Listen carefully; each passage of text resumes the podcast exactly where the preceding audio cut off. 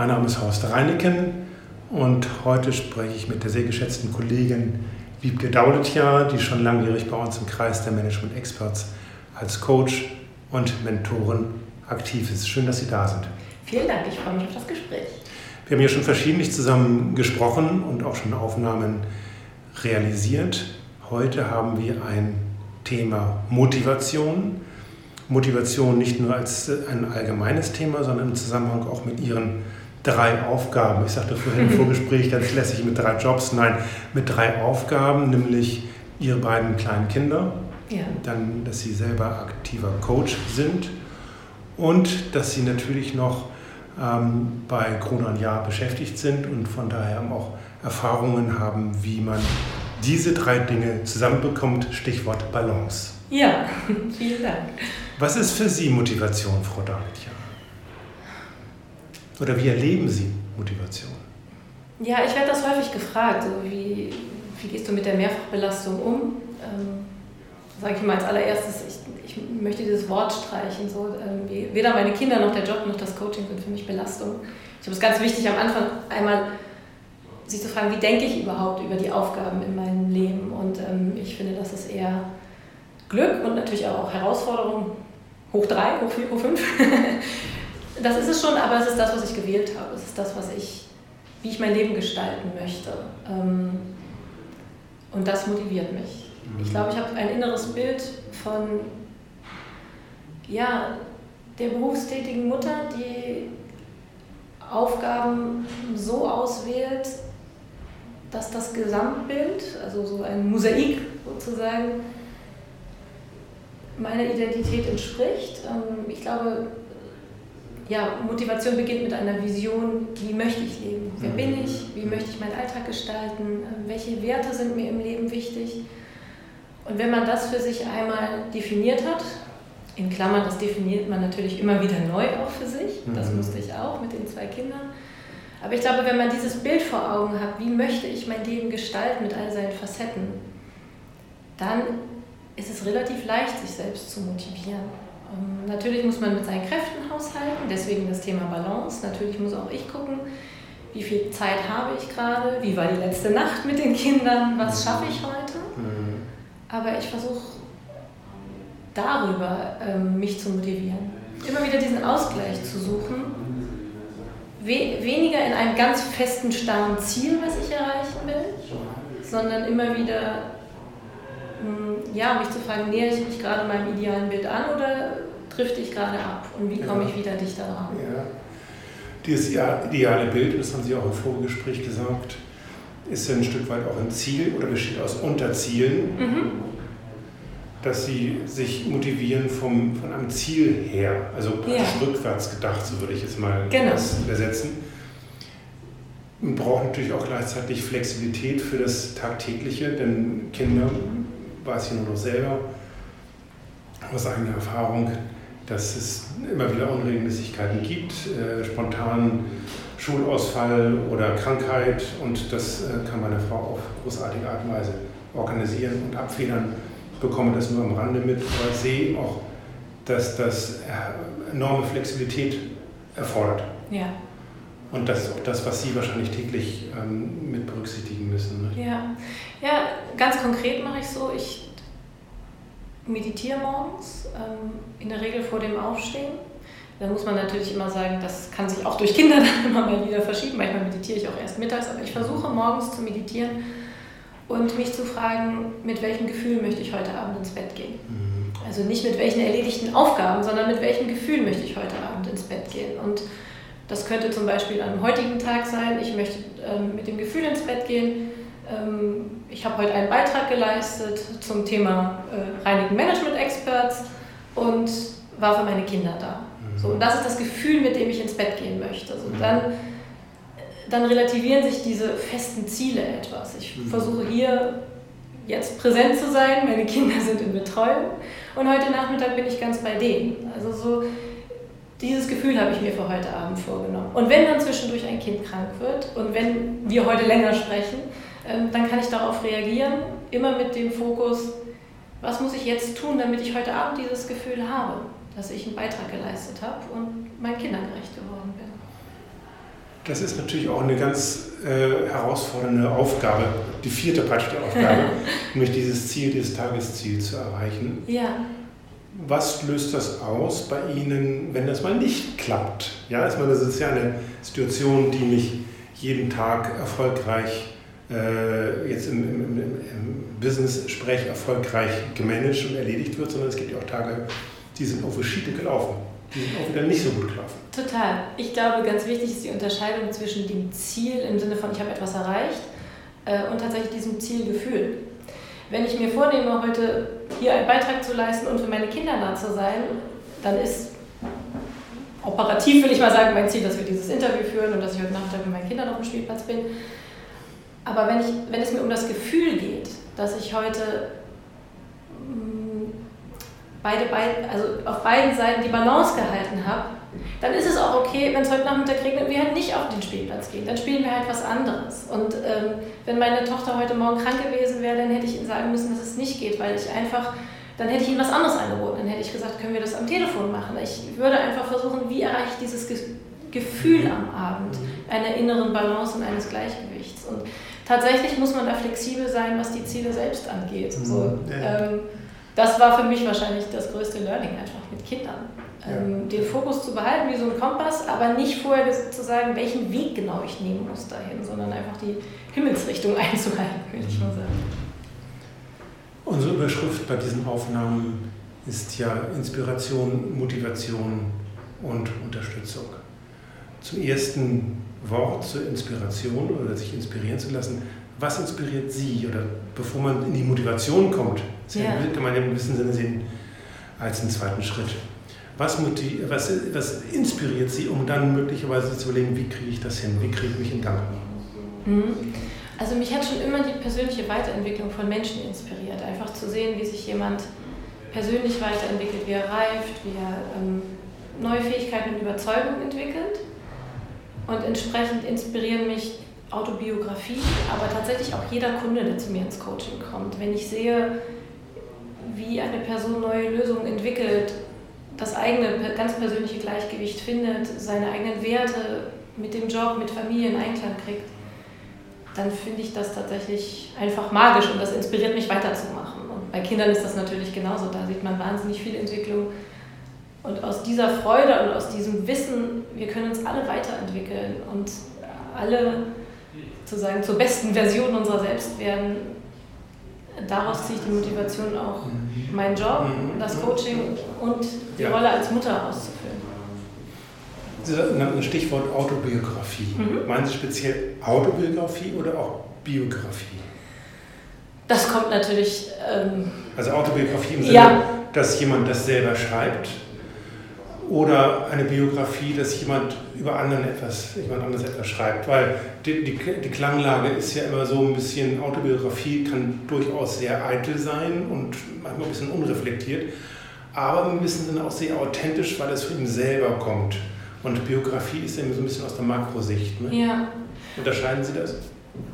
Also eine Autobiografie fände ich immer dichter dran an einer Person, weil es natürlich immer um unser subjektives Erleben geht, wie wir die Welt sehen. Eine Biografie kann aber trotzdem spannend sein, einfach von außen auch zu sehen, wenn sich jemand persönlich weiterentwickelt, entwickelt er sich ja auch im Außen sichtbar mhm. in dem Weg, den er macht. Also mhm. äh, gerade höre ich ähm, die Autobiografie von Michelle Obama und das ist schon einfach echt sehr spannend. Ich hätte vorher gar nicht gedacht, dass mich das so berührt, aber sie ist ja in relativ bescheidenen Verhältnissen aufgewachsen, hat sich ähm, an die Uni gekämpft mit einem hohen Kredit auch, wie das in Amerika üblich ist, hat in Princeton studiert, ist Anwältin geworden, hat dann Barack Obama kennengelernt. Ähm, und dieses Buch beschreibt einfach sehr gut ihre Identitätssuche, auch an seiner Seite, war auch berufstätig, hatte zwei Kinder wird plötzlich zur First Lady. Wie, wie schafft man das, sich selbst nicht zu verlieren und nicht nur die Frau an der Seite des Präsidenten zu sein? Wie schützt man seine kleinen Kinder und wird trotzdem seinen Aufgaben als First Lady gerecht? Und es gibt so eine Szene, die sie beschreibt, ich glaube, da ist er gerade im Wahlkampf, also wahnsinnig viel unterwegs und da sitzt sie zu Hause und sagt, jetzt habe ich gearbeitet und die Waschmaschine läuft und die Kinder liegen im Bett und puh, das ist jetzt mein Leben. Das ist natürlich lange bevor sie First Lady wird, aber ich finde das sehr äh, inspirierend und auch anschaulich zu sehen, dass auch eine Frau wie Michelle Obama ihre inneren Kämpfe hatte wie sie sich entwickelt hat. Und ich glaube, solche persönlichen Einblicke äh, kriegt man in einer Autobiografie sehr gut.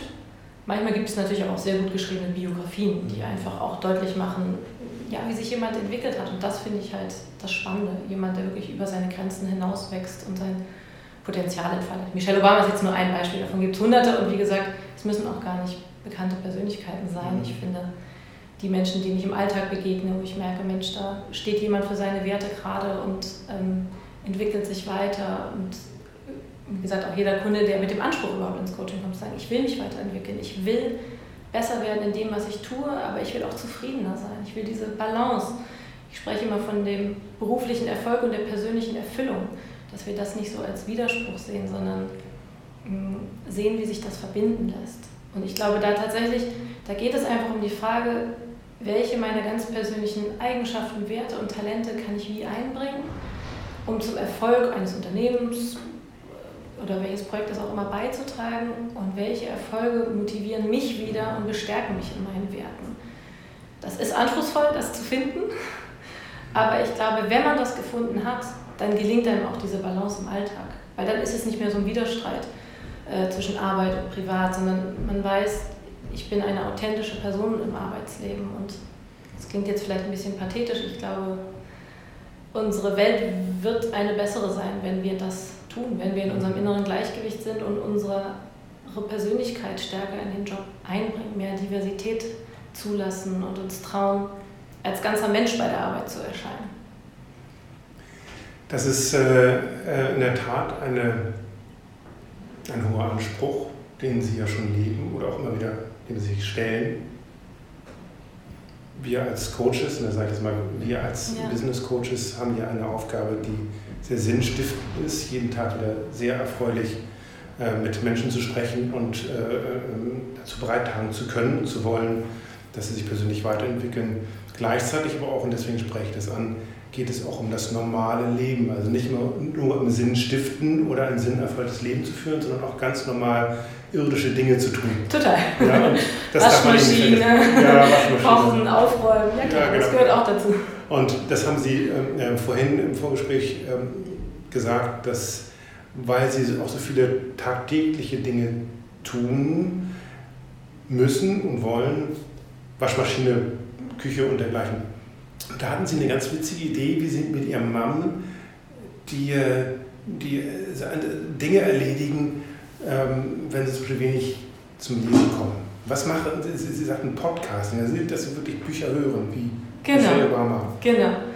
Ähm, ja, auch da haben wir es genauso gemacht. Ich, ich habe mich einfach gefragt, was wäre, wenn ich mein Ziel schon erreicht hätte, wenn mhm. Haushalt ähm, und die Dinge, die ich für mich gerne mache, im Einklang wären. Und dann habe ich für mich gedacht, ja, dann würde ich nicht mehr alle zwei Tage allein abends die Wäsche zusammenlegen. Ähm, die Zeit würde ich sinnvoller nutzen. Und dann habe ich mit meinem Mann überlegt, wie wir das anstellen und haben für uns entschieden, wir hören beide gerne politische Podcasts, unter anderem die Lage der Nation. Und äh, wir nehmen uns Sonntagabend eine Stunde, hören gemeinsam den Podcast und legen dabei Wäsche zu. Also das kann man ja ohne sich zu groß konzentrieren zu müssen, mhm. dass man einfach die Wäsche zusammenlegt. Und ja, in der Regel, wenn wir dann fertig sind, unterhalten wir uns noch ein bisschen und damit ist ja diese eigentlich banale Tätigkeit so in den Alltag integriert und zu einer Routine geworden, mhm. die uns beiden Freude macht. Ähm, ja, und ich glaube, also genau das ist für mich die Kernfrage, welche Routinen entwickle ich, in denen ich meine Bedürfnisse verbinden kann. Und darauf spielten Sie gerade an mit den, mit den Kopfhörern. Mein Mann hat mir nach der Geburt unserer Tochter äh, Kopfhörer geschenkt, Bluetooth-Kopfhörer, weil er wusste, dass ich wahnsinnig gerne einfach auch lese, so, sei es eben halt Autobiografien oder eben halt auch Fachbücher. Ähm, und er, ich komme halt mit Kindern kaum zum Lesen, aber ich komme natürlich zum Hören, genau, wenn ich abends aufräume, wenn ich äh, die Waschmaschine mache, ähm, etc. Und ähm, das mache ich inzwischen ganz viel, dass ich Podcasts höre, Hörbücher höre und so beides miteinander verbinde. Es gibt aber auch, weil Sie das auch im Vorgespräch sagten, natürlich Momente, in denen es mir ganz wichtig ist, nur eine Sache zu machen, Ruhe zu haben, achtsam zu sein, wenn alles zu schnell wird, Tempo rauszunehmen, absolut. Aber ich sag mal, Waschmaschine ein- und ausräumen gehört nicht immer dazu. Ja, steht, äh, das Thema Achtsamkeit ist ja auch sehr, äh, sehr gehypt, im Hier und Jetzt zu sein und dieses Bild, die Waschmaschine zu machen, die Küche zu machen oder was immer und gleichzeitig etwas zu hören, das ist ja nicht unbedingt Hier und Jetzt, aber muss man auch ganz klar sagen, es gibt auch bestimmte Situationen, da muss man aber Dinge verbinden, um einfach auch ein gutes Gefühl dabei zu haben. Ne? Genau. Und äh, das ist, ist schon, das finde ich schon sehr wichtig. Sie, äh, geben, lassen Sie nur mal einen kurzen Gedanken äh, äh, zu Ihrer Berufstätigkeit haben. Sie haben ähm, als Führungskraft gearbeitet, jetzt sind Sie ja gerade in der Elternzeit, dass Sie auch gelernt haben, wie Sie als ehemalige Führungskraft teilzeitig, soll ich das in Erinnerung, dann auch bei und Jahr aktiv sind. Wie haben Sie das erlebt und im Rückblick, das liegt wahrscheinlich ein bisschen zurück, wie haben Sie das erlebt und was würden Sie als gut gemacht empfinden und was würden Sie verbessern wollen vielleicht, so wenn Sie überhaupt schon gedanklich so weit sind?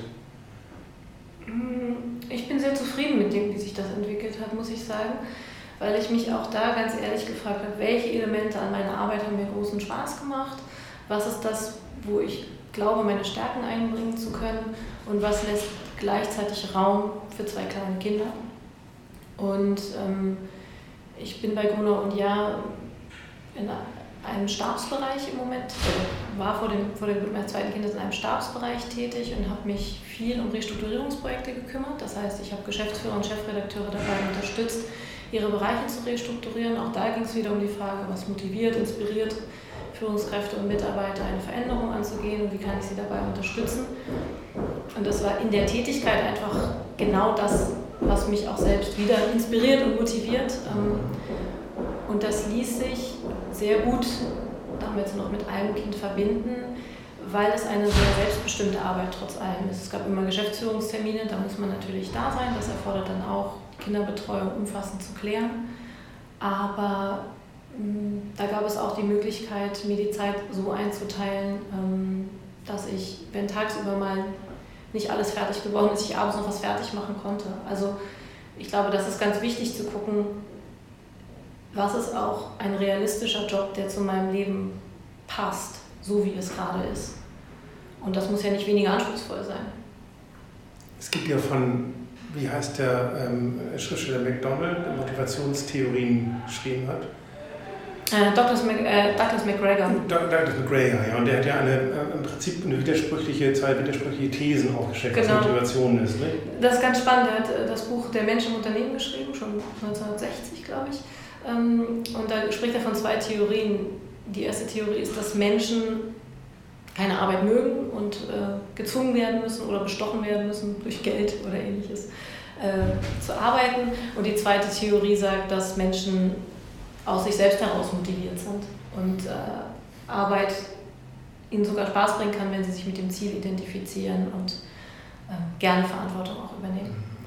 Und das Interessante ist, dass er halt beide Theorien aufgestellt hat und äh, herausgefunden hat, dass viele Menschen von sich selbst behaupten, sie würden nach der zweiten Theorie funktionieren, sie wären intrinsisch motiviert, wenn sie sich mit dem Ziel identifizieren, während sie anderen unterstellen, dass sie nach Theorie 1 funktionieren und gezwungen werden müssen. Und ich persönlich glaube, dass alle Menschen nach der Theorie 2 funktionieren. Ich glaube an eine sehr, sehr starke Eigenmotivation von Menschen. Es geht immer nur um die Frage, welche Hindernisse stehen den Menschen gerade im Weg. Das können äußere Hindernisse sein, aber auch innere Glaubenssätze, Überzeugungen, die ihn gerade davon abhalten, loszulegen. Ähm, und deswegen sehe ich meine Aufgabe als Coach auch nicht darin, eine Person zu motivieren, sondern herauszufinden, wie das eigene Ziel eigentlich aussieht und was die Person noch davon abhält, es anzustreben. Und viele Menschen sind sich gar nicht so darüber im Klaren, was ihr Ziel ist, also im Sinne von, wie fühle ich mich, wenn das Ziel schon, schon erreicht ist, was bin ich für ein Mensch, wie sieht mein Leben aus. Es geht darum, wirklich ganz plastisch in das Ziel reinzugehen und sich zu überlegen, ähm, ja, wie würde sich mein Leben ändern, wenn ich das Ziel schon erreicht hätte. Und dann im Coaching sieht man das ja so Reverse Engineering zu gucken, was ist der Weg dahin. Und dabei unterstütze ich meine Kunden. Ich habe noch nie einen Kunden gehabt, dem ich motivierend zurufen musste, das schaffst du. Das, das haben die Kunden alle von selbst, wenn sie ihr Ziel gefunden haben und eine Idee haben, wie sie die Hindernisse aus dem Weg räumen. Es gibt ja auch so eine These, die Sie auch genannt haben, was Motivation und die Motivation Genau. Ja, ich. Äh, Wie war die doch Im Coaching und als Führungskraft und ehrlicherweise auch meinen Kindern gegenüber verfolge ich einfach die Maxime, man kann Menschen nicht motivieren, man muss nur aufhören, sie zu demotivieren. Mhm. Das ist ganz wichtig und tatsächlich glaube ich fast, dass Kinder da die besten Lehrer sind. Man muss Kinder nicht motivieren, laufen zu lernen, man muss nur aufhören, ihnen zu sagen, das kannst du nicht, vorsichtig, ähm, also sie, sie kleiner zu machen, weil ich glaube, der Wunsch, sich weiterzuentwickeln, neue Dinge zu lernen, ist in jedem Mensch angelegt und ähm, ja, ich versuche mir das immer wieder zu sagen, mich wirklich in die andere Person reinzuversetzen und zu sagen, was hält diese Person gerade davon ab und was können wir gemeinsam vielleicht aus dem Weg räumen, damit das nicht mehr so ist. Die Zeit ist leider schon wieder um. Wir kommen gerade, gerade so schön. Wir sollten das nochmal fortsetzen mit ja, einem anderen Schwerpunkt. Und ähm, herzlichen Dank, dass Sie dabei waren. Wenn Sie mehr über Wiebke Daudetja erfahren möchten als Coach, als Mentor, klicken Sie unsere Website reineken.com an oder sprechen Sie uns an. Schön, dass Sie dabei waren. Sehr herzlichen Dank. Vielen Dank.